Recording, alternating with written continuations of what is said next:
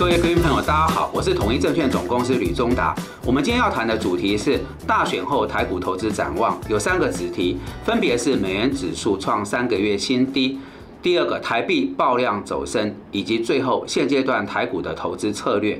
那么礼拜一台股比较大的一个跌势，哈啊回撤十日线。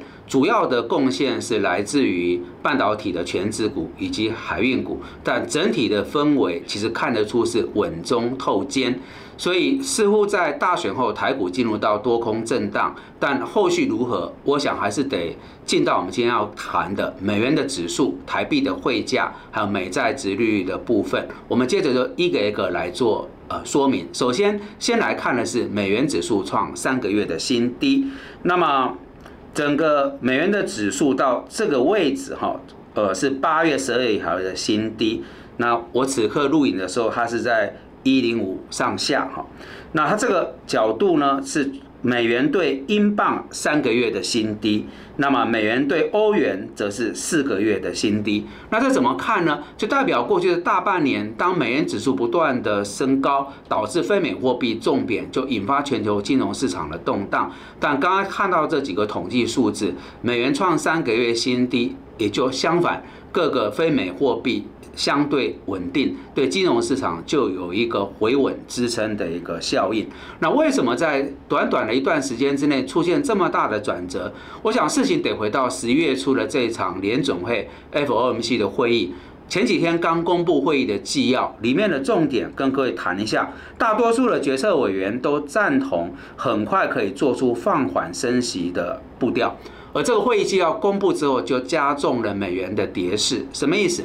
在三月到十一月，联总会合计升息了六次，哈，十五码这种暴力式的升息，美元指数就不断的呃走高，那引发全球金融市场的动荡。但是十一月的这一场联总会的决策会告诉我们，它的基调变了，它从原来这种强劲的紧缩走向更高，哦，更慢，那么更久。所以它是一个缓步渐进的升息，自然美元就没有那么好的条件再继续往上升。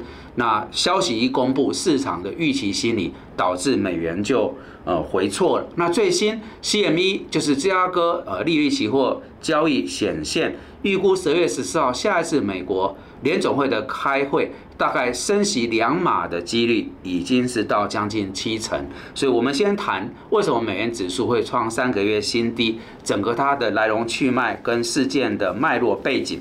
那往下则是要看的是有关于在台币的这个呃部分哈。那谈台币呃，现在大家讨论有机会重返二字头，还是得先从美元谈起。呃，先来看统计的数字。今年年初以来，美元指数的一路狂升，到九月二十八号，美元最高站到一五，贴近它的这个位置。那累计，哦，从年初到九月底，美元指数的升幅是高达十九点。五二趴，将近两成，这几乎是在过去数十年很罕见的现象哈。三个季度左右，美元升值了两成，那也自然就造成全球金融市场的动荡。那十月美元开始收敛，十一月美元是一个重跌，所以到二十五号，美元指数最低的时候是在一零五，那么就使得原来从元月初到九月底，这个十九点五二趴的升幅收敛到呃十月下旬的时候，美元指数的升幅是变成十点七三趴。好，同个时间，新台币的汇率啊，一度的贬值幅度到最大的时候是高达十四点三二趴。那最近随着美元的回挫，新台币的升值，它的跌幅哈。贬值幅度收敛为十点四趴，开始在看三十二有没有机会到三十，甚至回到二字头。所以第一个我们看到，呃，台币的一个贬值的情势打住，开始有机会回升，是因为外资热钱随着美元错低重返亚洲，重返台湾。这第一个。第二个是呃出口商的动作，呃月底已经到了，那。由于出口商预期新台币升值，会进场去做抛汇做账的一个动作，所以整体来讲，虽然央行会在这边做一点呃这个政策的调节，但大的方向而言，台币还是一个相对走升的局面。那这当中当然要看央行的态度。央行我看到两个重点，第一个，杨金龙总裁强调，我们是。呃，没办法逆势的。台湾是个小型开放的经济体，我们的汇率必然受到大型经济体以及全球经济动向的影响。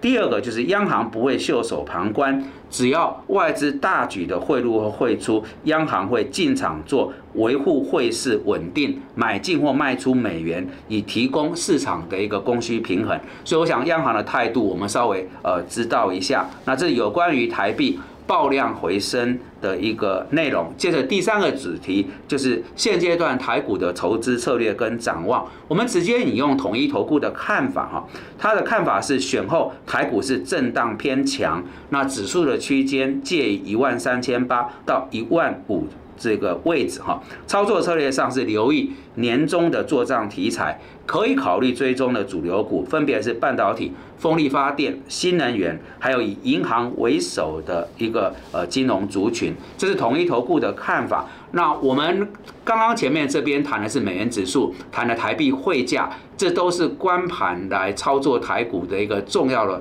参考指标。我们在这里锁定美债值率的变化，再做更深一步的一个论述哈。那美债值率我们几乎每一段时间就要拿出来谈，它是无风险利率，它是全球资产定价之锚。